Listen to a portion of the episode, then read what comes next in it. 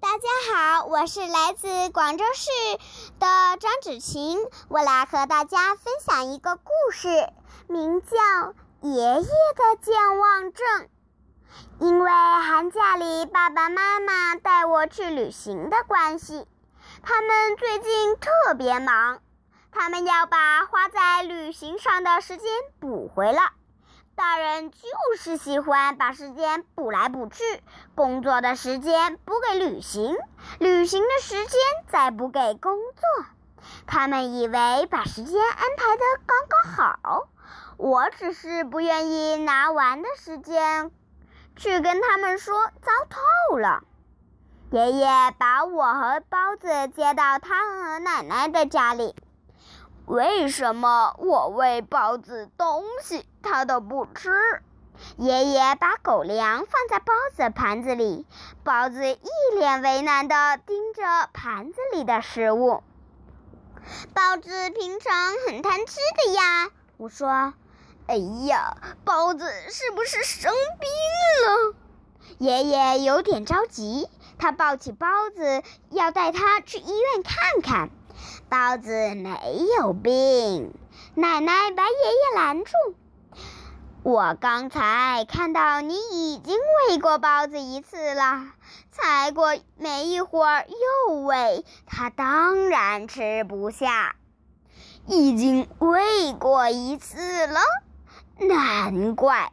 爷爷拍拍脑袋，是我自己给忘了。包子没有病，爷爷就放心了。他戴上老花眼镜，走到沙发上看报纸。爷爷，这张报纸你不是已经看过了一遍吗？我盯着爷爷手上的报纸，是吗？看过了。爷爷哈哈笑着。我说上面的内容怎么有点眼熟呢？爷爷真是健忘。奶奶在厨房里做饭，她说家里的糖没有了，让我和爷爷去买糖。爷爷，你常常忘记东西，有一天会不会把我也给忘了？走在路上，我问爷爷：“怎么会呢？”爷爷认真的说：“我永远都不会忘记二米的。二米，你要相信我。”我相信。走着走着，爷爷突然停下来问：“二米，奶奶让我们出来买什么东西？”今天我把我的担心说给小溪听。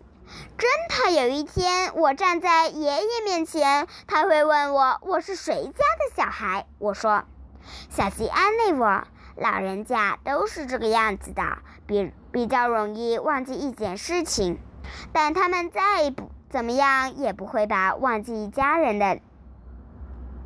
你不用担心，如果是这样就最好了。我趴在课桌上说。小西从书包里取出一块方方正正的抹布，铺在桌桌子上。看，这是我的一条小床单，因为旧了，那妈妈就把它做成了几块抹布。他说：“真是好看的抹布，还有小鸟的图案。不过，你的抹布做什么？”我有些不解地问他。星期五的时候，苗老师不是说过今天下午要打扫卫生，让大家带抹布来的吗？小西看看我，二米，你不会忘了带吧？